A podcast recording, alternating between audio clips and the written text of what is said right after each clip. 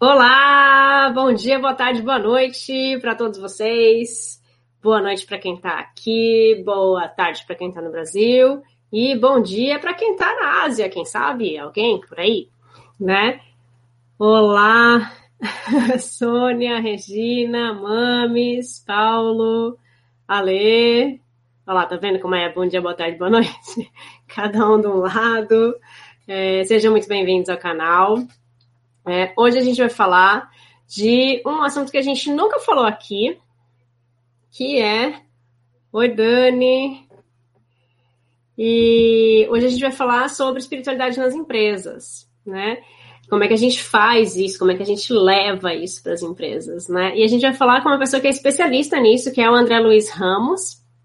O André, ele é mestre em física, ele desenvolve pesquisa sobre física e espiritualidade. Como professor, ele realiza treinamentos e workshops sobre inteligência emocional, liderança, felicidade humana e corporativa. Ele é consultor de gestão humanizada e implantação de espiritualidade nas empresas. E ele é diretor fundador da ONG Paz e Amor em Ação. E ele também tem uma colaboração no livro Terapias Espirituais, organizado pelo, pelo Marcelo Saad, onde ele escreve um artigo falando sobre possíveis correlatos da física para explicar os fenômenos. Então vamos receber com muito carinho o André. André, seja muito bem-vindo ao nosso canal. Não estamos te ouvindo, você está com seu microfone desligado. Agora sim. Olá, pessoal, tudo bem, Tatiana? Olá, tudo bem? E você? Tudo ótimo. Seja muito bem-vindo aqui ao canal. Muito obrigado. É, tá entrando mais gente aqui. Oi, seu Vladimir. Então, gente, se vocês tiverem perguntas para o André, é, podem fazendo aí no chat enquanto ele estiver apresentando aqui com a gente. O André até preparou a apresentação para gente, gente. A gente está ficando muito especial aqui nesse canal. Fala sério. É... André, é, primeira perguntinha que eu tenho para você. Você é espírita? Eu sou espírita. Eu tenho uma formação não só espírita, mas em outras religiões. Conheço, tenho uma vivência na Umbanda desde criança, espiritismo em grupos espíritas no Brasil. Também já passei estudos no campo é, de alguma, algumas igrejas, pude conhecer. Trabalhei em, em, com grupos ecumênicos e hoje desenvolvo na Paz e Amor em Ação aqui no Brasil um trabalho interreligioso em que a gente vivencia ciência, espiritualidade e caridade. Caridade, ciência e espiritualidade. Estou te acompanhando nas redes, estou vendo o seu trabalho que você faz com o pessoal que vive nas ruas. É muito bonito o seu trabalho. É, e tenho que te parabenizar por isso, né? principalmente nessa época né, onde a gente precisa tanto dessa parte né, da caridade, da gente se unir, né, de não ver a diferença entre as religiões. É, e a gente conseguir olhar o próximo, né, com essa questão desse olhar mais humano, né?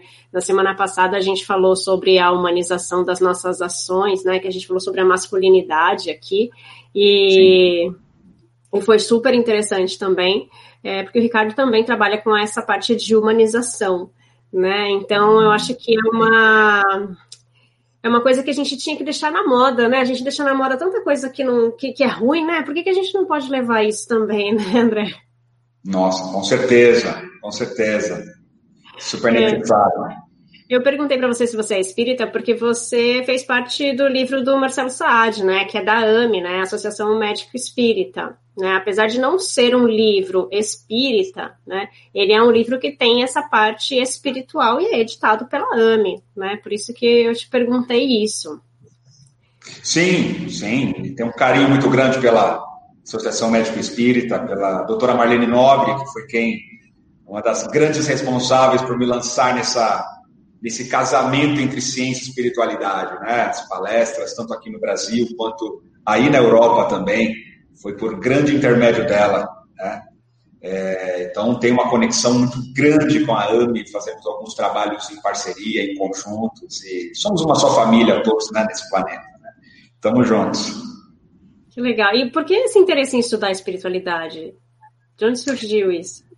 Então, isso surgiu Bom, primeiro que, na verdade, eu, eu amo espiritualidade, né? Como eu falei, desde criança tive uma vida religiosa, só que ao mesmo tempo, ao mesmo tempo, um contato muito forte com a ciência. Sempre me encantei com a ciência, em especial em descobrir por que, que as coisas são como são, é, como é que tudo funciona.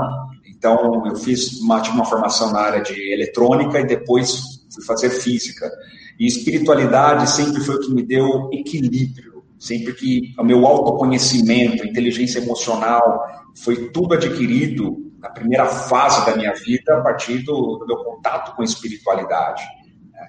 Com essa busca de reconexão com a minha própria essência, com Deus dentro de mim mesmo e, e, é claro que na formação religiosa, a gente, conforme a religião que está, a gente aprende determinadas práticas ou dogmas específicos daquele grupo, né?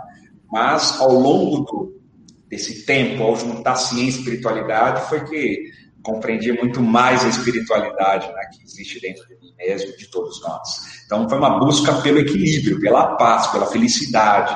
Espiritualidade é o que me, me faz, me, me permite essa reconexão com Deus. É muito legal é, ouvir você falar, porque eu me identifico também com isso, né?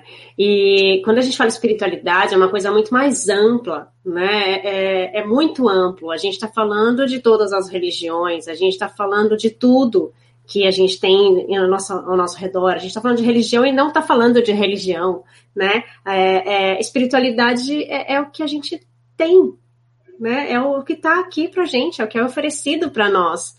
E é o que para mim também dá sentido da vida, né? É, e como é que a gente. Eu achei tão legal quando eu vi que você estuda, né? E você faz trabalhos, né? Espiritualidade, como integrar, né? Espiritualidade nas empresas. Porque tem muita gente que vai entender que a gente vai falar de uma religião específica, numa, vai pregar uma religião dentro de uma empresa, e não tem nada a ver com isso, né? É, Aqui eu falo muito do espiritismo, mas assim, a gente está falando de espiritualidade, então não é isso. A gente tá, a gente vai abranger muito uma área muito maior do que só a área do espiritismo. Eu queria que você explicasse um pouquinho para a gente o que, que você leva para as empresas, né? O que, que é, é a espiritualidade nas empresas? É, espiritualidade nas empresas é uma coisa como você diz, é extremamente amplo né, o termo espiritualidade. É, primeiro, acho que é importante saber, é, compartilhar com vocês, que espiritualidade, de fato, não é religião, não é religiosidade. Né? Religião é, é, a prática que se cada um desenvolve junto a um grupo é, e frequenta aquele sistema, aquela forma de, vivenciar o sagrado, todos de uma forma é, da mesma maneira, em termos de dogmas, de rituais, em termos de, de regras, Aí a religião existe, são várias no mundo. Religiosidade é um outro termo que já se utiliza muito na medicina também, que é o quanto o indivíduo pratica aquela religião que ele professa. Então, se o indivíduo diz, ah, eu sou católico, tal, ok, mas não pratico, não vou à igreja. Ah, então ele tem uma religião, mas não vivencia religiosidade. Então, religiosidade é o quanto o indivíduo exerce aquela religião. E espiritualidade é outra coisa diferente, que na verdade é o quê? É a conexão de cada um com o seu sagrado, com os valores morais, o desenvolvimento moral humano, toda a parte de propósitos de vida, as meditações, toda a vivência com o transcendente. Então, tem pessoas que vivenciam a religião e também espiritualidade. E tem pessoas que não vão numa religião, mas mal sabem elas, elas têm uma espiritualidade né, muito grande, porque elas têm aqueles insights, as intuições, e ela preza pela vivência daquele do amor né? é, cósmico. Então, é, esse é um aspecto que a gente começa traz nas empresas de uma forma muito clara, respeitando todas as religiões. E, e espiritualidade nesse contato com os valores morais, com a transformação do pensamento, do, dos sentimentos, relacionamentos, estão todos atrelados a essa vivência. Então, quando a gente pensa em desenvolver espiritualidade nas empresas, nós oferecemos é, trabalhos que é consultoria, treinamentos de motivação, treinamentos de liderança, treinamentos que ajudam a aumentar a alta performance, que desenvolvem inteligência emocional do colaborador da empresa. É, muitas vezes ajudamos os próprios presidentes de empresas, CEOs, é, enfim, diretores a conseguirem acessar o propósito de vida para conseguir materializar a política da empresa, né? É, dentro, focada no coração, né? porque se não tiver envolvimento emocional, meu, não tem energia, né? Então, porque nós não somos tábuas, nós não somos máquinas como um computador, nós somos seres humanos. Então, a parte emocional, o sentimento, as intuições, isso vem à tona. Então, nós oferecemos para as empresas é, um desenvolvimento humano, humanizado, voltado à humanização da empresa, para possível espiritualização dela por meio de uma integração da empresa e obviamente empresa é formada por pessoas, então a integração das pessoas com elas mesmas, de forma sistêmica, e da empresa como um todo com o planeta, com a sociedade. Então é um objetivo de ampliar a visão dos colaboradores para atingir as visões, vivenciar os propósitos e valores na prática. Né?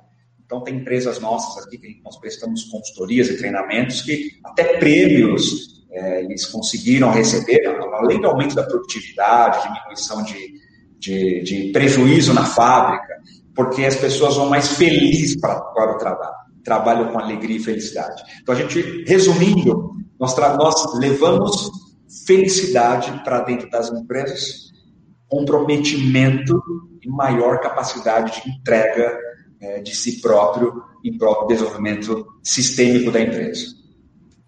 É legal quando você fala de felicidade, porque tem algumas empresas que elas têm um departamento de felicidade hoje em dia, né? Uhum. É, tem algumas empresas que elas é, estão preocupadas com a inteligência emocional das pessoas, né? Com a gestão emocional. Então, elas se preocupam com isso. Tem algumas que não estão nem aí, que as pessoas continuam sendo um número, né?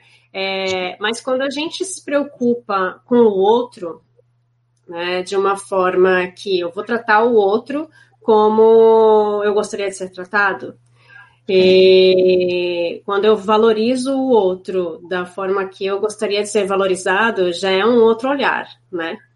Então, quando você fala, né, às vezes a gente tem que mudar o pensamento do presidente da empresa, né?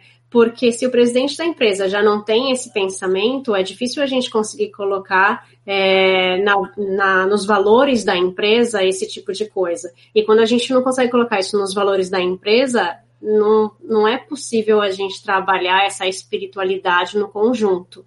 Né? Então, a gente, claro, nós somos indivíduos e cada indivíduo vai ter ali a sua espiritualidade maior ou menor, né? E vai conseguir plantar a sua sementinha ali, né? Onde é, é no departamento que ele tiver, onde ele tiver, mas ele não consegue fazer isso na empresa inteira se ele não tiver esse poder. Né? Se a gente conseguir começar é, do, do presidente da empresa, já é uma mudança, né, André?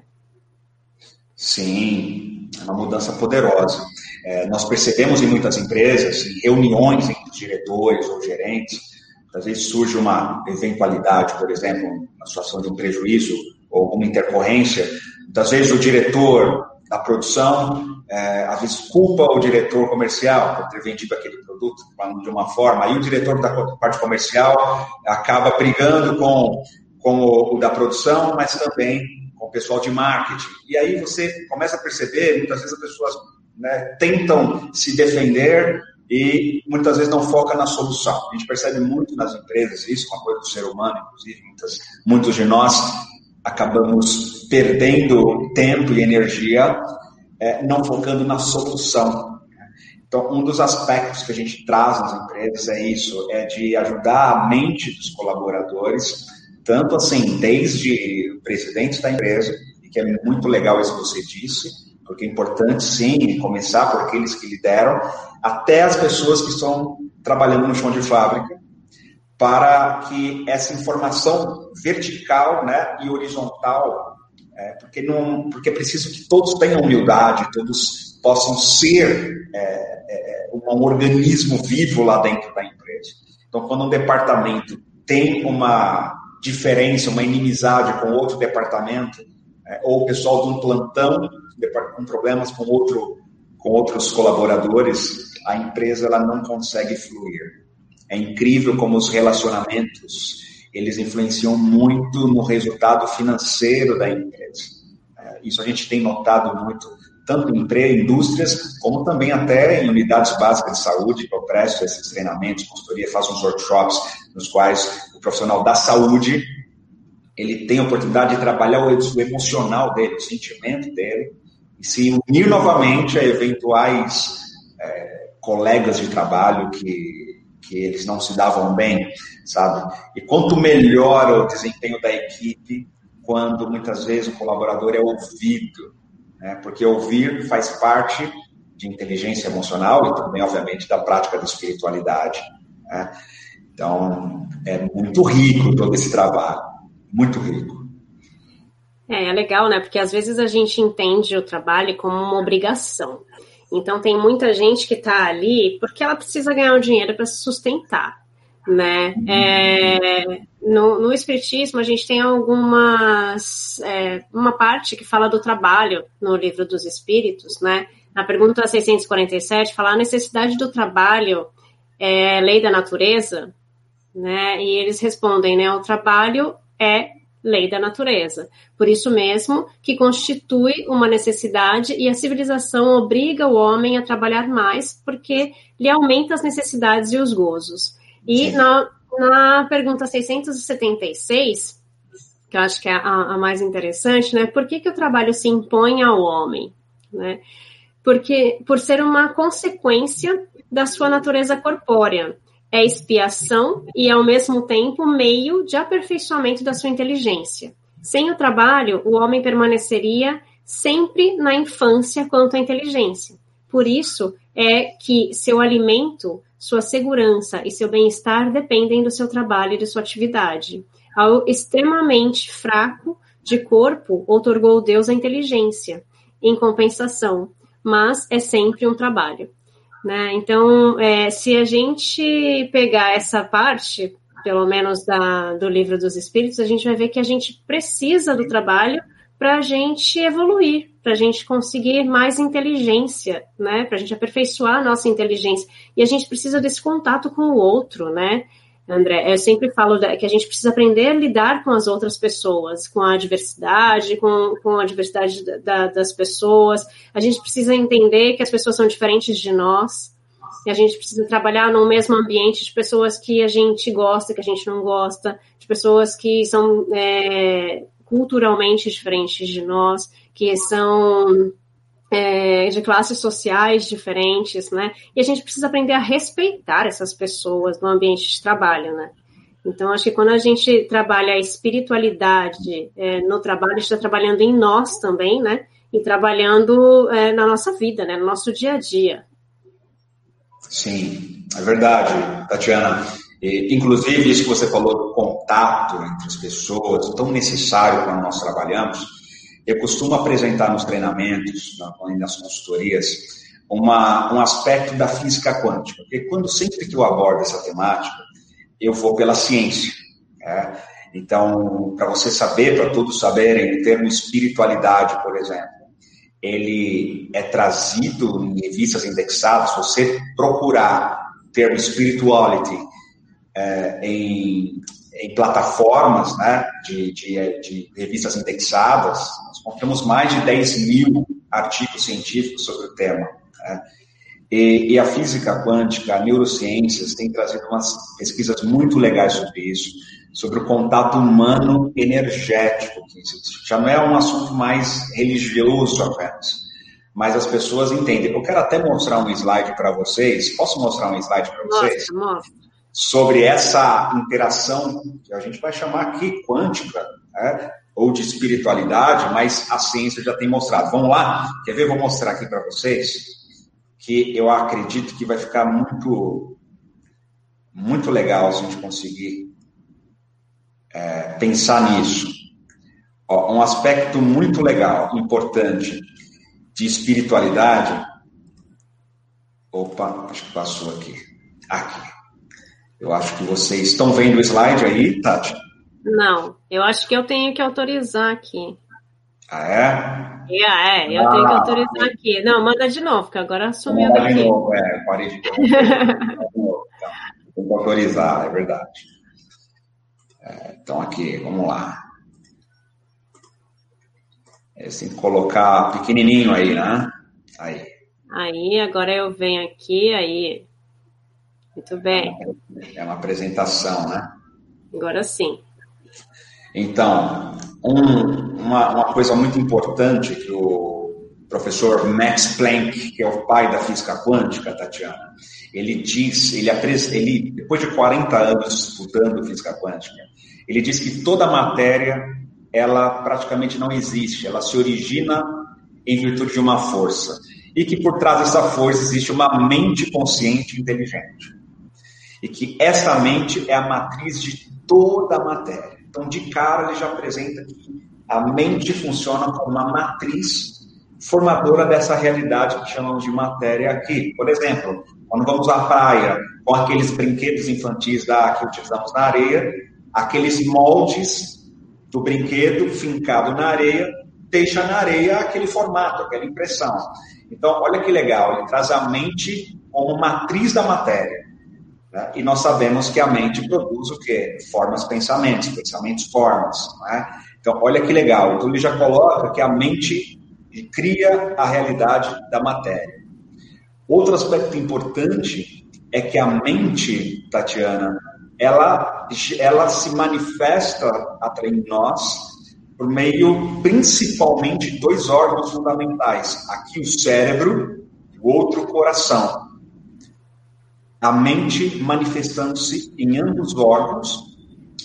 E quando se pensa em cérebro, por exemplo, esse paper, esse artigo publicado em 2005, estudou 11 pares de pessoas de maneira a orientar um, de cada, um indivíduo de cada par a orar pelo outro indivíduo, pelo seu par correspondente, que sentia uma proximidade, um vínculo afetivo. Enquanto esse indivíduo receberia essa oração, ele estava em ressonância magnética funcional. Né? E olha que interessante, Tatiana, é, esta oração foi enviada ao todo por seis vezes. Então ele foi orientado a mandar oração, enviar oração e parar de enviar, ao todo 12 vezes intervalos aleatórios para verificar que áreas cerebrais eram mais ativadas através da imagem de ressonância magnética funcional, podendo identificar as áreas cerebrais mais ativadas enquanto a oração era enviada. E o que, que aconteceu como resultado? As três principais áreas mais ativadas, quando o indivíduo orou, os indivíduos oraram por quem sentia um vínculo afetivo, foram três grandes áreas para praticamente 10 dos 11, a região do lobo frontal esquerdo, responsável pelo controle e processamento da informação, uma região chamada giro do símbolo, que é responsável pela expressão da emoção no sistema límbico do cérebro, e uma outra região chamada de precúneos, que é a região de autorreflexão e autoconsciência. Aqui, a gente mostra de maneira muito palpável de que quando nós temos uma intenção direcionada em relação a alguém, vamos pensar num colaborador da empresa, ou quando nós oramos por alguém que amamos, ou alguém que temos um vínculo afetivo dentro da empresa, por exemplo, esta intenção à distância pode ativar áreas cerebrais desse colega de trabalho. Imagine uma equipe inteira com uma mente positiva em um objetivo e desejando melhor um para o outro o quanto de alta performance cerebral, no mínimo, vai ser otimizada e vai ser aumentada dentro dessa equipe. Né? Então, que legal, que legal esses dados. É, e isso também, isso também soma com o que a gente teve aqui, que a gente recebeu o Marcelo Saad, ele falou das nossas vibrações. É, não sei se você sabe, André, a gente na segunda, todas as segundas-feiras, às 18h30, mesmo horário dessa live, é, eu faço uma vibração é, vibração pelo planeta. Assim que começou essa Legal. questão da, da pandemia, é, eu comecei, na verdade, para fazer uma, uma vibração com os, os, amigos, família e tal, porque eu falei, ai, gente, né, aqui na Espanha estava bem crítica a, a, situação. Deixa eu deixar a gente grande é. aqui. E daí falei, ai, aí no Brasil também tá chegando e tal. Eu falei assim, ai, vamos fazer uma oração e tal. E aí a gente começou a fazer vibração. E o Marcelo falou que isso tem um impacto muito grande, né, nas outras pessoas, na natureza e tudo mais, e você está reforçando que fisicamente isso acontece, né? Isso, exatamente. É, e como acontece? Né, acontece muito. Também existe uma, uma, uma interação que acontece entre os sentimentos, da, entre os sentimentos das pessoas. Uh, quando nós sentimos determinadas emoções, isso a gente trabalha muito nas empresas também, a, a ideia de que os sentimentos eles fazem parte também de todo esse processo, porque na empresa geralmente nós temos aquela somos formados, né, formatados principalmente de uma forma bem assim, até eurocêntrica, né, da racionalidade, ela ser muito focada é, é, nas nossa personalidade, nas nossas atitudes dentro da empresa, né, mas só que é difícil, não tem como nós sermos somente racionais na empresa, porque nós somos humanos, e uma parte humana muito, e é o que nos diferencia dos robôs, dos, das máquinas, né, é justamente a emoção, o sentimento. Então, numa sala de reunião, quando nós vamos sentamos para conversar, mesmo sem falar nada, as nossas emoções e sentimentos são comunicados. E eu tenho uma outra slide muito legal sobre isso, Tatiana, que ele mostra de que forma o nosso nossos sentimentos e emoções são comunicados para as pessoas e de que forma nós também percebemos a emoção e sentimentos das pessoas sem elas falarem nada. Né? E o quanto isso pode ser muito rico para que uma equipe de trabalho atinja resultados fantásticos, atinja suas metas é, de uma forma fantástica. Né? É, posso Mostra mostrar para vocês? Slide aí, claro. Depois a gente tem uma pergunta aqui do Vladimir. Ótimo. Aqui, ó. Vamos colocar aqui, vamos lá. Manda aí pra gente, que eu tenho que autorizar aqui. Isso. Pronto. Foi? Foi, chegou. Isso, então. É, o nosso coração é responsável por um campo biomagnético em torno do nosso corpo. É um campo biomagnético com várias frequências específicas e pode atingir, pode ser medido a 7 metros de distância. A grande descoberta, para quem não lembra, né, o campo magnético da Terra, nosso planeta, tem um campo magnético em torno, o ímã né, tem os polos, e nós sabemos que polos podem se atrair e, serem, sofrerem repulsão. E, e o mesmo pode acontecer entre nós e as pessoas. É, esse campo biomagnético do nosso coração, em uma sala de reuniões, por exemplo, é ele quem comunica para as pessoas aquilo que estamos sentindo. Porque os pesquisadores do The Heart Math Institute, eles comprovam, comprovaram que na situação de afeto, por exemplo, o nosso campo biomagnético possui um pacote de frequências bem definidas. Mas na situação de raiva, é um outro pacote de frequências do campo biomagnético no corpo que caracteriza, que dá esse. É como se desse ali a, a, a, o CPF da raiva sendo um conjunto de campos magnéticos específicos. Do afeto é uma outra combinação de frequências no momento que nós encontramos com alguém ou estamos interagindo com outro, isso é comunicado. Se o indivíduo da esquerda sente amor, está com medo ou sente raiva, o outro pode sentir, porque esse campo ele é lido por, pelo nosso corpo. Então é de incrível como de maneira subliminar a gente praticamente sabe se a pessoa está mentindo, se ela está não está, mas também por outro lado, sabendo desse campo, o quanto nós podemos acionar, então faço, fazer vários exercícios práticos de mentalizações e meditações, meditações e mentalizações para os colaboradores conseguirem modular as emoções, estabelecer controle emocional numa situação de estresse, para que esse campo biomagnético possa é, essa energia, na verdade, é energia, ela possa ser útil e agradável a todos os processos que a empresa desenvolve. Então, é, num chão de fábrica, por exemplo, é, o cultivo do, do, do, de bons pensamentos, de palavras positivas, tudo isso tem repercussão vibracional e é isso que os, geralmente, funcionários sabem disso, então já começam a empreender é, um autocontrole muito maior diante das suas emoções. Né? Isso tudo é uma coisa, obviamente, que impacta profundamente é, nos resultados das empresas. Isso é muito legal, né? Muito interessante, porque a gente vê aquelas empresas onde as pessoas se unem, né? E querem que a empresa vá para frente, né? Que as coisas dão certo, né? Por que que dá certo, né? Porque aquela energia, eu acho que ela vibra em, em ressonância, né? Começa a se encaixar as coisas, daí começa a ressonar Sim. maior, né? Sim, sim. Bom, a gente tem aqui é uma, uma pergunta do Vladimir.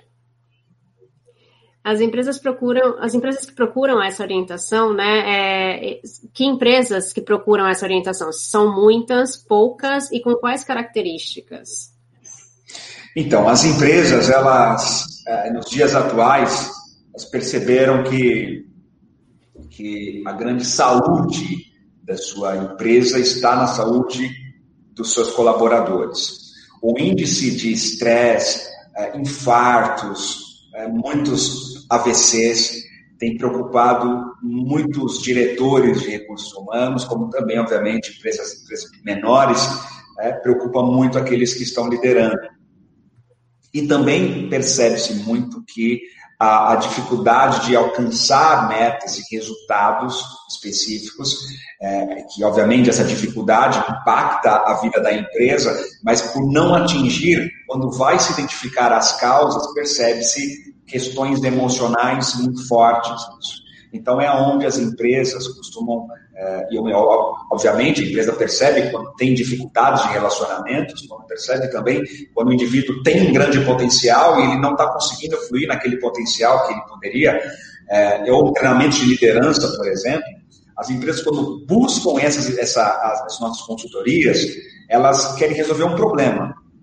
Elas querem resolver um problema que elas estão tendo e que está impactando também na produtividade, na performance e nos resultados financeiros. Então, nós oferecemos uma. Nós tiramos um raio-x da empresa inteira, em termos de, de, política, de práticas, de costumes, de hábitos.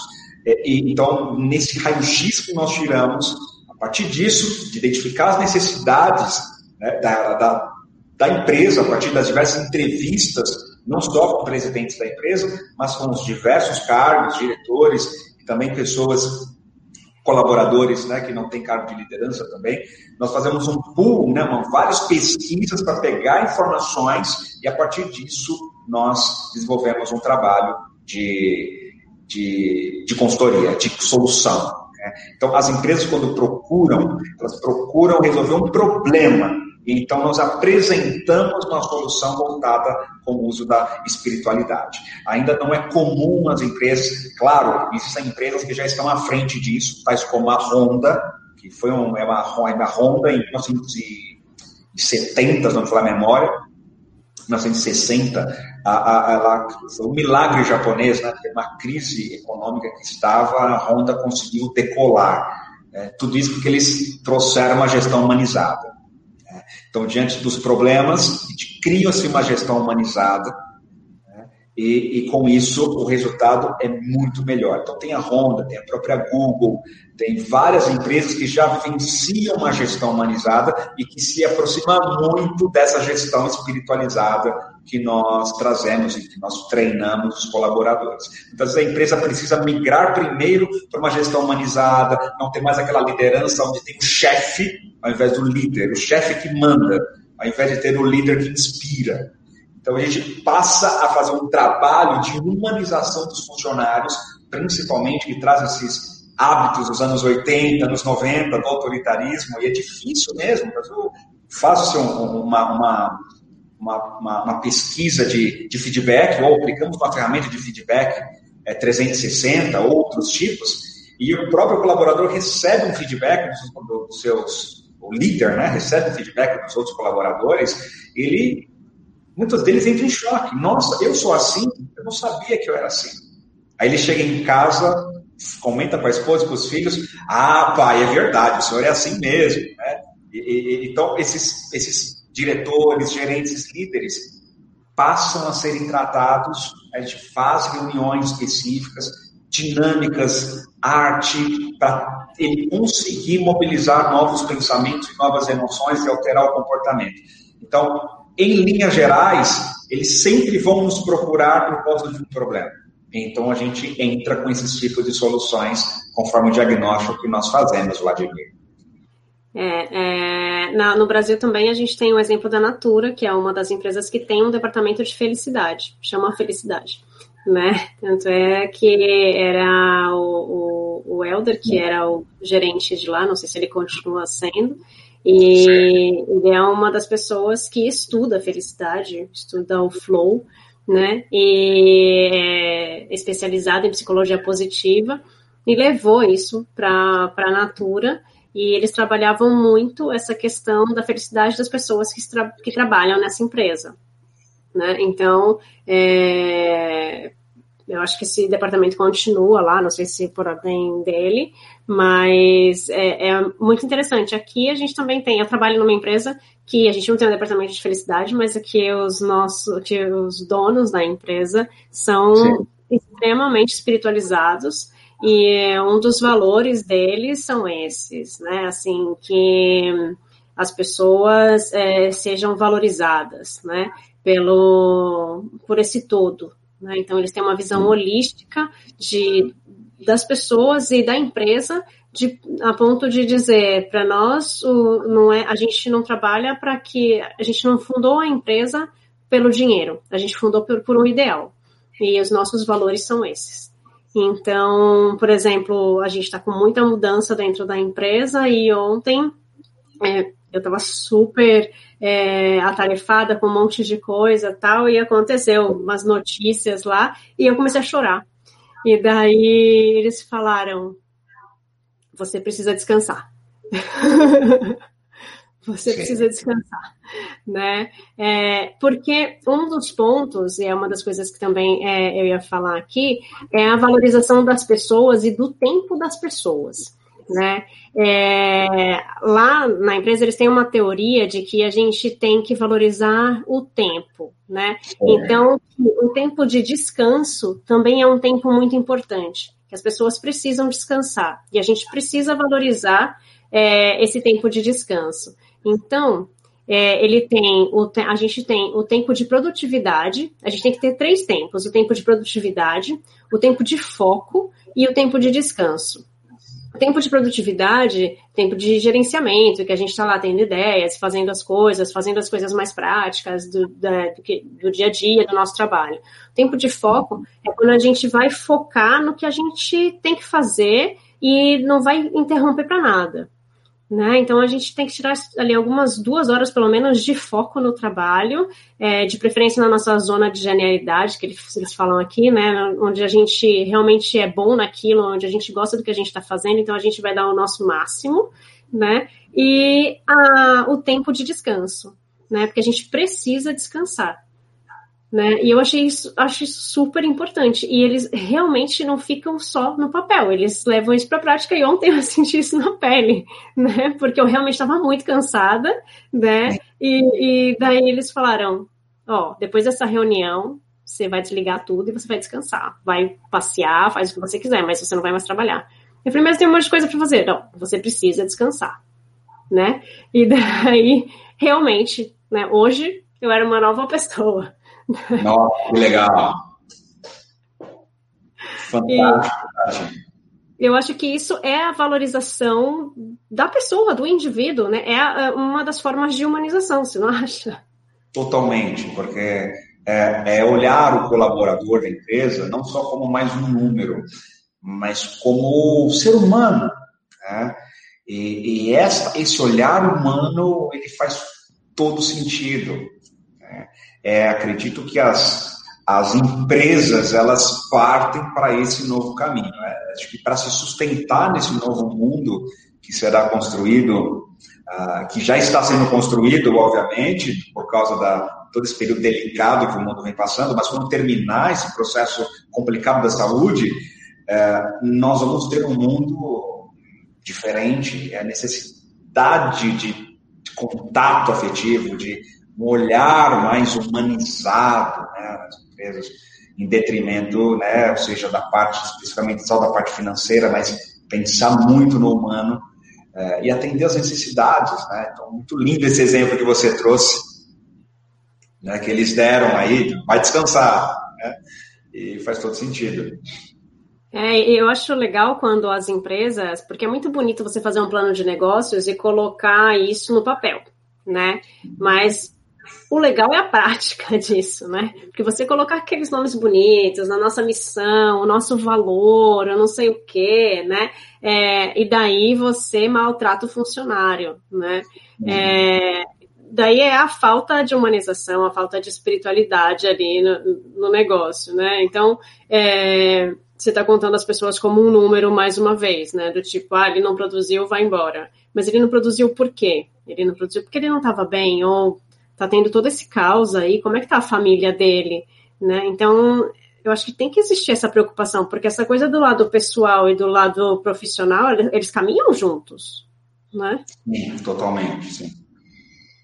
Então, essa coisa da gestão da emoção, né, a gente precisa trabalhar isso nas pessoas, né? Porque a, a gente é, continua sendo humano, eu continuo tendo família, saúde, continuo tendo problemas, continuo, né? Ah, eu sou feliz e tal, mas, meu, passei por um problema X, meu, eu também choro, eu também tenho problema, eu também, não é? E, e a gente não pode levar isso para o trabalho, não, porque eu sou profissional. Minha gente, né? Sim, sim. É, isso, isso é verdade, me faz lembrar muito um caso é, de uma das empresas que nós fizemos um treinamento e consultoria, em que teve um treinamento de liderança, e, e um treinamento de liderança acontecia durante seis meses, né? E, e, assim, vários, vários intervalos, porque era uma vez por mês, era um, era um encontro por mês, e era um encontro profundo, na parte emocional, sentimentos. Né? E eu lembro que lá pelas tantas teve um dos, dos colaboradores, né, líder de uma sessão, teve uma atitude especificamente menos feliz. E o pessoal do RH veio falar comigo, poxa, André, o está fazendo de liderança, tal, não aprendeu que não pode ser assim, né? Como é que a pessoa agiu assim, aprendeu com você tudo certinho e age dessa forma, né? Eu falei, pois é, só que a mudança um ser humano não é em uma aula, duas aulas, três aulas, né? é necessário todo um trabalho e, e com certeza de que isso é uma oportunidade de autoconhecimento né, para esse colaborador. E de fato, ao conversar com esse colaborador, ele, ele disse que ele queria muito aplicar aquilo, mas ele não conseguia. Né? Não conseguia e precisava de uma ajuda um pouco mais pessoal. Então, acho muito legal esse exemplo que você trouxe do olhar né, dos seus líderes diante da sua necessidade, que muitas vezes, mesmo dando treinamento de liderança, fazendo treinamento de motivação, workshops, o indivíduo ele entendeu como fazer. Mas nós, seres humanos, esquecemos que uma coisa é ter conhecimento, outra coisa é ter habilidade. Quando esse conhecimento é um conhecimento, legal, eu entendi, racionalizei, beleza, sei como fazer. Agora, na hora de aplicar, quando isso ainda não é uma habilidade, até se tornar uma habilidade, a pessoa ela vai repetir o mesmo, mesmo erro, talvez a mesma falta, até se tornar aquilo habilidade. É como aprender a dirigir. Ninguém aprende a dirigir um carro um câmbio manual na primeira vez, aprende na teoria, mas aí o carro morre na subida, enfim, erra na baliza. É assim para dirigir um carro. Agora, imagine para dirigir todo esse sistema emocional, sistema mental nosso. É um, essa é a prática né, que a gente faz aqui de educação. Espiritualidade nas empresas é educação do pensamento, do sentimento de cada colaborador, desenvolver programas. E aí as empresas precisam investir muito, né, Tatiana? As empresas precisam investir muito dinheiro nesse sentido para a melhor qualidade é, do ambiente é, de trabalho. E para isso é necessário sim investir nesse tipo de, de palestra, de consultoria, para que os colaboradores possam responder. Espiritualidade é um tema está aí é, como uma grande solução para muitas questões que a gente passa. Né? É. A Gislene colocou aqui um comentário, né? Precisamos muito de chefes humanizados, precisamos, né? Eu acho que com toda essa coisa da, da pandemia, eu não sei, André, se você tem a mesma visão que eu, mas eu acho que as pessoas agora pararam para pensar em coisas que eles não pensavam antes, né? E eu acho que essa questão de humanização foi uma delas. Né? É, algumas pessoas que nunca pensaram em nada disso né, começaram a pensar um pouco mais. Eu acho que até na parte religiosa também, as pessoas se aproximaram mais de religiões, né, por causa dessa pandemia, do tipo, eu não acredito em nada, mas pelo amor de Deus, né? não acredito em nada, mas vamos rezar, né? Porque para isso passar logo, porque foi uma situação que ninguém esperava, né? É, pelo menos eu não né? Então, a gente nunca espera que vai passar por um caos desse, né? Mas eu acho que trouxe tanto aprendizado para tanta gente, né? E eu acho que muita gente começou a ver as coisas de outra forma.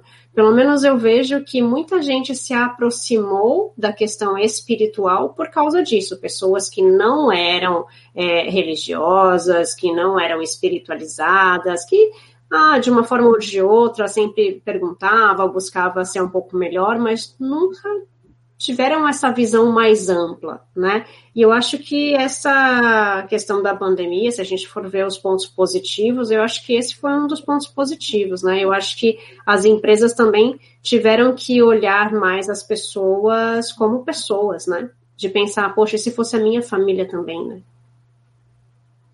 Sim, eu também acho que, também penso que a, é, a pandemia, a, pandemia ela trouxe uma, uma grande, uma grande lição para todos nós, né?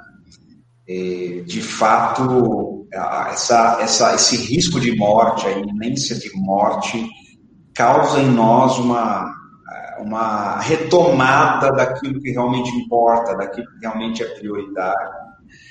Eu acredito também, Tatiana, que as empresas elas tendem a se humanizar. Né?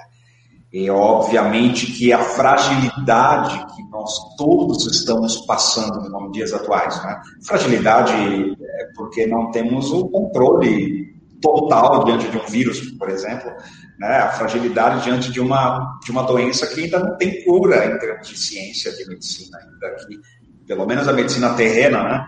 mas, é, é, enfim, então, essa situação de fragilidade, ela sempre leva as pessoas, costuma levar a grande parte das pessoas à busca do transcendente, né? a busca da sua origem, a busca a, a justamente de uma força superior. Né? Então, eu acredito muito que eh, nós vamos poder sair muito mais maduros depois disso tudo. Né? Quando tudo isso passar. Eu espero que sim, né? E, e, eu acho que tudo isso que a gente está falando aqui, é, de trazer, de levar uma, uma espiritualidade para a empresa e tudo mais, eu acho que a gente não precisaria estar tá falando de levar isso para a empresa se a gente tivesse isso nas escolas, né? Se a gente conseguisse levar um, um estudo de inteligência emocional, algumas escolas estão começando a fazer isso né? Aqui na Europa, aí, né, aí, no Brasil, eu sei que já tem algumas escolas, né, começando a fazer isso. Eu acho isso super importante. Eu acho que se a gente tivesse tido isso lá atrás, né, a gente não precisaria ter essa preocupação de, de humanização agora, né? Mas a gente precisa disso. Mas eu acho que tem que começar isso na escola, né, André? Ah, é verdade, é verdade. Uh, espiritualidade na escola, é é, é imprescindível, tão importante quanto ciência. É, ciência e espiritualidade são duas asas da inteligência humana. Não dá para um pássaro voar com uma asa só. Né? Então, uma é a que nos conecta à razão, e a outra, o sentimento, que no caso, espiritualidade. Né? Então, a gente não sabe lidar com as emoções, a gente não sabe nós somos educados em casa com os nossos pais, que eventualmente poderiam estar desestruturados emocionalmente quando éramos crianças, que também foram educados por, pelos nossos avós no século XX, é, que também quando criança, nos anos 30, nos 40, nos 50, tiveram dificuldades. E aí quando vamos voltando para trás, é, a gente percebe seres humanos emocionalmente desestruturados, de uma certa forma, sem saber lidar com as próprias emoções, criando determinados traumas na criança e torna um adulto que vai repetindo o processo. Claro que tem evolução né, dos espíritos quando nascem, mas de qualquer forma isso estrutura a cultura. E se a escola, que é o lugar né, que nós vamos desenvolver o saber, é, a educar não é só não é só intelectualizar, nós entendemos muito educação de forma equivocada ainda de uma certa forma, salvo exceções, mas que educar é mais do que instruir. Educar é instruir também, mas é formar caráter, criar, criar valores. Então, eu super concordo com você, porque, de fato, nós todos devemos construir uma escola que também ensine, que também vivencie práticas né, do mundo real, mas simulações do mundo real dentro da escola. A criança, essa prática nas, nas escolas, a escola é uma empresa também, de uma certa forma, também está implícito, por exemplo, criar programas que as crianças aprendem a desenvolver projetos em prol daquela comunidade da escola, saber como ter educação financeira, tudo isso está implícito. Como é que ela pode agir diante de um colega que, que ela não gosta? Como é que ela pode trabalhar a emoção? Então, conhecer o que está sentindo, poder expressar a emoção que sente. Eu super concordo com você a escola é um dos lugares primordiais, né, com uma atuação interdisciplinar, obviamente, né, e também de profissionais da saúde, onde médicos, eh, enfim, psiquiatras possam também fazerem parte dessa formação do indivíduo, não só os professores, tutores das, das matérias básicas, mas prestadores de serviço pró-educação. Eu vejo muito a escola do futuro assim, né? como médicos, fisioterapeutas também, ou seja, psicólogos, é, enfim, que possam abordar temáticas, até mesmo em termos de espiritualidade ou religiosidade, ter também um contato para as crianças, adolescentes conhecerem todas as religiões, fazerem estudos sobre todas, né, para poder conhecer como a humanidade se organizou. Enfim, são muitas ideias que fazem parte nesse sentido. Né. É, e também é, essa questão da gestão da emoção, eu acho que é muito importante, né? É, eles conhecerem, né? Conhecer que pode ter raiva, mas como gerir essa raiva, gerir a frustração, Sim né, a tristeza, como, como é tudo, tudo isso dentro da gente, né, e como é que a gente Sim. consegue lidar com isso, né, a gente só vai conseguir entender um pouco, né, quando a gente vive algumas situações e daí a gente vai entender quando a gente é adulto, né? E a gente passou por uma série de coisas ali que foi difícil é. e que, que, daí a gente tem que é, gerir isso dentro, dentro da gente é, depois de muito tempo, né? É, tem lugares também, empresas e escolas também, é, que estão colocando práticas de meditação, de yoga, né, que também são consideradas práticas espirituais, né, sem nenhuma ligação, algumas, sem nenhum, algumas práticas, nenhuma ligação com religião, né, e que integrando isso na empresa ou nas escolas também, isso também é bem bem legal, né, também é uma, uma prática que a gente pode colocar nesses locais, né. Sim, também é uma prática fantástica. Inclusive, a espiritualidade é, ela é um dos pilares da mente inovadora, Tatiana.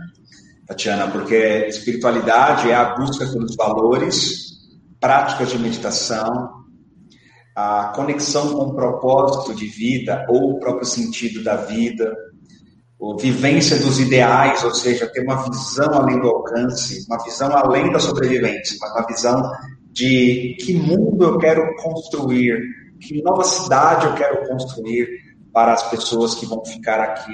Né? essa conexão com a essência, com a individualidade, com a parte mais transcendente da vida.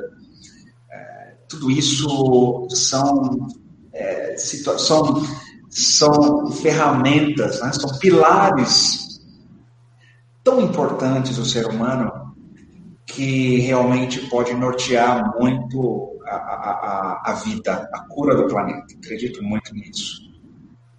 Que legal. É, a, a Gislene, ela falou aqui que ela fica muito feliz com seu otimismo, né? Isso que falta nas pessoas, né? Otimismo e esperança. E ela falou agora que ela é professora aposentada e sempre tratou os seus alunos com muito amor e respeito.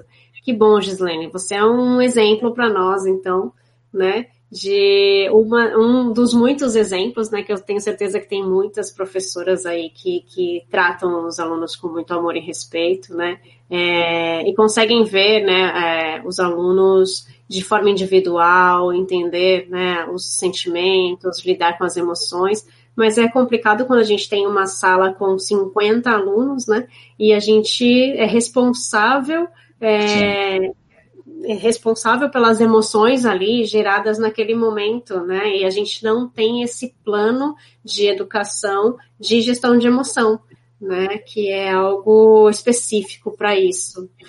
É, eu acho muito importante que a gente comece a colocar isso nas escolas, né? Porque para as crianças crescerem entendendo tudo isso, né?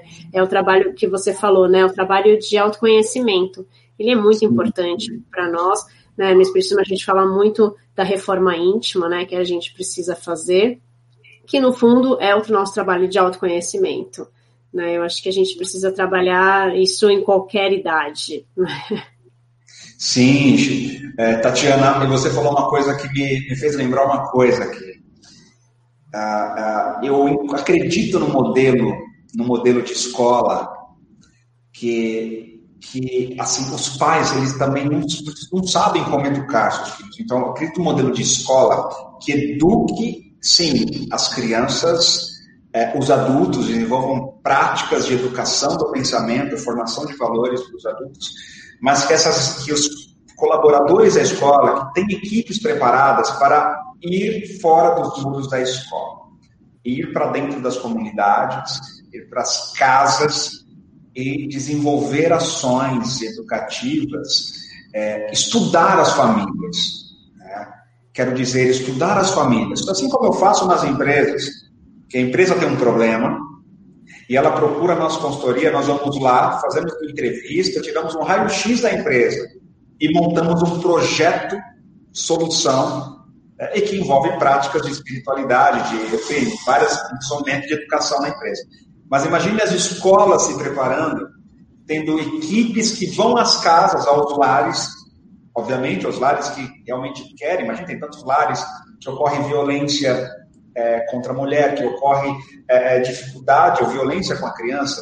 Muitos lares, as pessoas estão passando um perrengue financeiro, isso gera um grande estresse. Imagine a escola ter equipes que possam ir nesses lares faz um raio-x das principais necessidades morais, emocionais, em termos de espiritualidade. Está lá, o pai, né, pai de família tem cheio de garra, mas está sem propósito. Como é que ele vai fluir como, como profissional?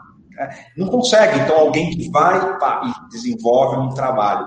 Então, eu acredito num modelo de escola que, porque escola também são pessoas. Né? Então, a instituição ir além dos muros e a gente entender que realmente a escola, a, a, a grande escola é o planeta, né? a, a, grande empresa que nós estamos aqui, grande hospital, grande escola, grande empresa, é a Terra, né? com seus departamentos específicos, ou seja, cada empresa é um departamento dessa grande empresa Planeta Terra, e nosso tempo aqui tem validade, né? Pouco tempo. Então, por isso eu acho que as pessoas podem, todos nós podemos pensar numa coisa um pouco mais ampliada, mais sistêmica. Né? E, isso vai ajudar muito na formação dos novos presidentes, dos novos deputados, dos novos profissionais, né? ou seja, pessoas públicas que estarão regendo nossos países, nossas cidades. Acredito nisso, né, Tati? Os nossos líderes, né? Que são pessoas que devem ser líderes, né? E que devem ser colaboradores, né? de um, de um país, de uma cidade, de, do que seja, né, colaboradores de uma, uma vida melhor de cada indivíduo, né? Quando a gente faz a vibração na segunda-feira, a gente fala sobre isso, né? Que, que, eles consigam ver as pessoas com mais amor, né? Que a partir do momento que a gente vê as pessoas com amor, a gente muda o nosso chip, né? A gente começa a pensar nas pessoas como se fosse eu ali, como se fosse eu tivesse ali, se fosse no lugar dele, né? O que eu faria? Eu faria isso que eu estou fazendo com ele? Não, eu não faria, então eu não vou fazer. Né? Então, é, esse é o nosso pedido, né? O que a gente clama todos os dias, né? Quando a gente faz a nossa vibração, que a gente quer muito que todas as pessoas consigam ver o outro com amor, né? Consigam é, dar essa, eu gostei dessa palavra da humanização, né? Quando a gente consiga, que a gente consiga humanizar o planeta, né? Quando as pessoas consigam ver o próximo como a si mesmo, né? Ai, André, eu adorei o nosso papo. A gente já tá falando aqui uma hora e nem parece. Parece que a gente tá aqui há 10 minutos. Passou bem rápido, hein? Acho que o tempo é quântico aí onde você tá, hein? Muito rápido. O que, que é isso, gente? Peraí que a, a Kátia entrou aqui para fazer uma pergunta. Eu estou vendo no, no, celular, mas não estou vendo aqui ainda no chat que não entrou. Ah, aqui. Como se vê as pessoas com amor. Pera. Como se vê as pessoas com amor, principalmente aquelas que a gente vê cometendo injustiça com o outro. Então, acredito que a, a Tatiana acabou de mencionar sobre isso agora. Né? É, porque ver as pessoas com amor é, é, não ver com julgamento. E quando nós vemos, sim, com julgamento é, que deprecia a imagem do outro, é, quando colocamos qualquer julgamento, dificilmente a gente consegue ser misericordioso e muito menos amar. É, é assim, atira a primeira pedra quem tiver isento de falta, sabe? Então, existem vários motivos que muitas vezes levam as pessoas a cometerem injustiças com as pessoas. Né? Existem vários motivos que levam, existem várias situações internas da pessoa que fazem parte disso. A formação, os traumas, as questões, os enredamentos que a pessoa vivencia familiar, até pensando em, em termos de constelações familiares sistêmicas, que traz um conhecimento fantástico disso.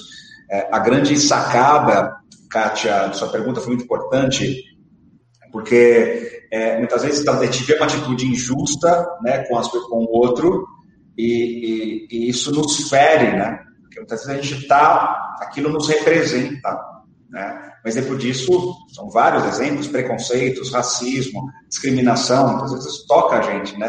Algumas injustiças. Então, na verdade, é, é nós é, incluirmos essas pessoas na nossa lista de coração, na nossa lista das pessoas que merecem nosso amor. Se nós acharmos que tal pessoa, pelo que ela faz, pelo que ela fez, não é digna de merecer o meu amor, então, nesse caso, nós estamos excluindo ela e nos excluindo também ao mesmo tempo. Então, é, a, a grande sacada é olhar o outro que, que pode ser um algoz, está passando, sim, fazendo por maldade ou por ignorância, ou também alguém, ao mesmo tempo, que é, precisa do amor para poder se tornar uma pessoa melhor. Porque se eu ter uma atitude injusta com quem é injusto, eu pioro a situação dela. Então ela está com uma dor enorme ali, ela está com alguma ferida muito grande, não quer nem ver, a ponto de só projetar uma atitude mais egoísta. Então, uma estratégia que a gente utiliza para poder ter uns bons olhos para essas pessoas é olhar no sentido da compaixão. O que, que essa criança, ou seja, por trás desse adulto fazendo isso, o que, que essa criança está. Qual é a dor dessa criança? É uma das perguntas que a gente costuma fazer é, é, para nós mesmos quando estamos num trabalho de constelação. É, qual é a dor dessa criança?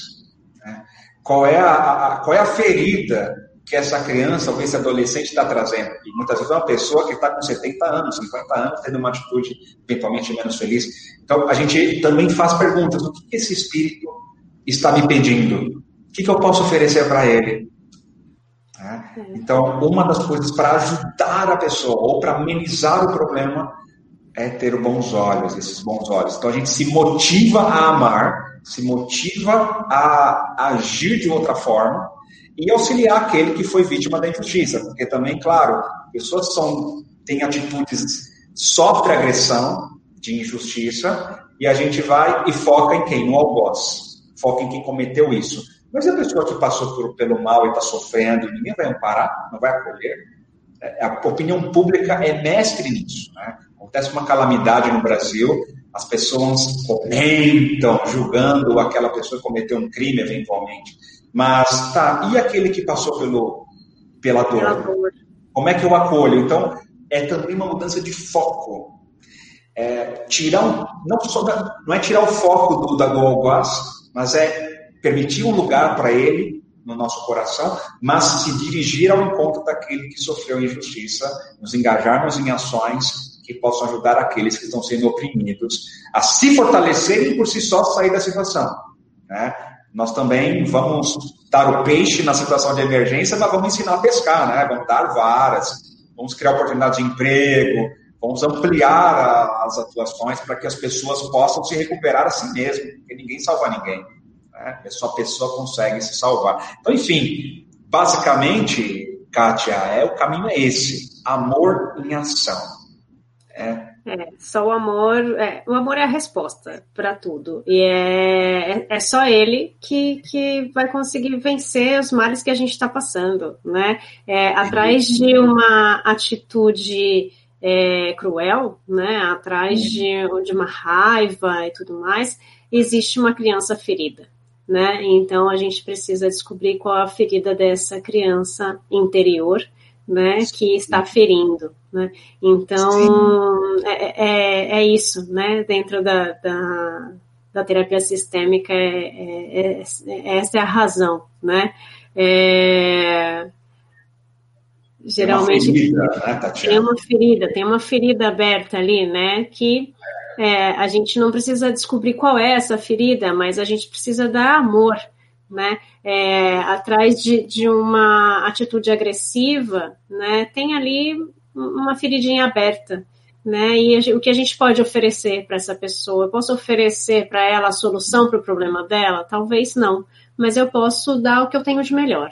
Então eu posso dar o amor. E a gente viu aqui com o André qual é a amplitude do nosso amor, né? Do que vem de dentro, da nossa energia, né? Ele mostrou, inclusive, o desenho ali para gente. É, tem alguns comentários aqui, né? A Valéria que fala, geralmente quem fere está muito ferida, exatamente.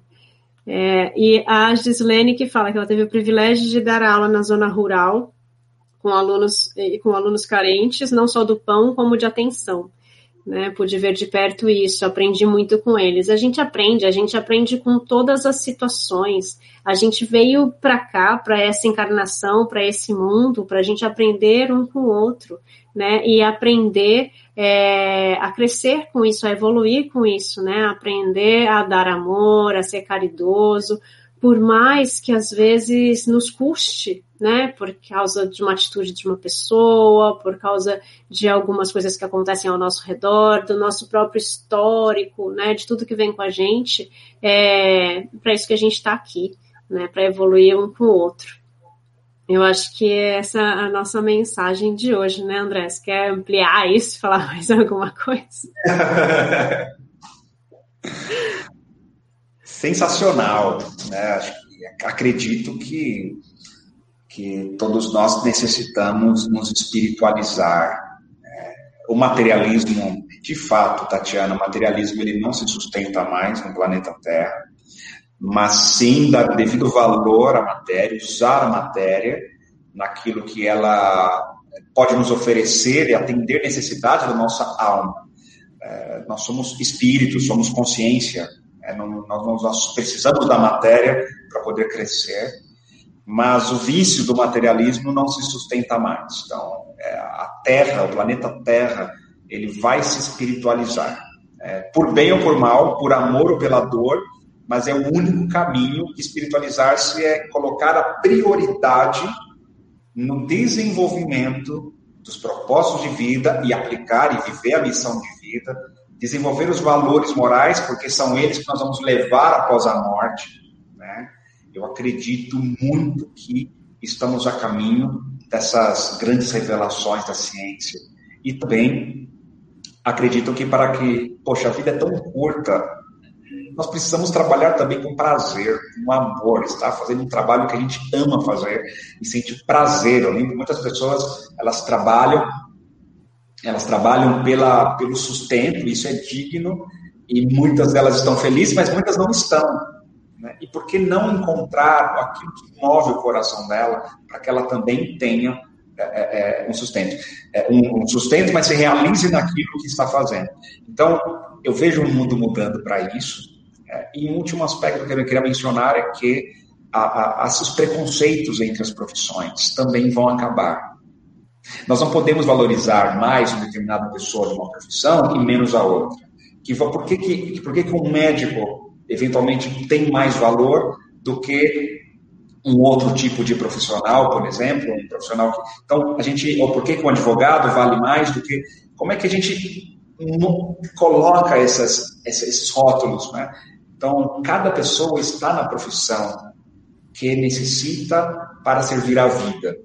Mas todos, precisamos de todos. Né? De quem varre a rua e de quem opera na mesa cirúrgica. Precisamos de todos. Né? Então, é valorizar o humano pelo que ele é, independentemente do título acadêmico que ele tem.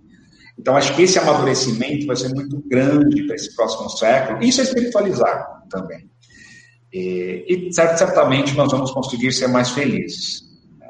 E gratidão, Tatiana, pela grande oportunidade de estar com você aqui. Ah, eu que agradeço. Minha mãe colocou aqui também, ó, excelente. Adorei conhecer você, André. Posso, dona Coeli, prazer. Amando. É, Gratidão a todos que ficaram aqui com a gente, a todos que passaram aqui pelo canal. Teve gente que já saiu, teve gente que continuou. É, gratidão a todos vocês que estão aqui agora. É, semana que vem tem mais, né? Então, é, semana que vem tem mais com quem? Com Damião. José Damião vai estar aqui de novo, da Rádio Boa Nova, e a gente vai fazer um, um especial do, dos aniversariantes, que sou eu e ele né?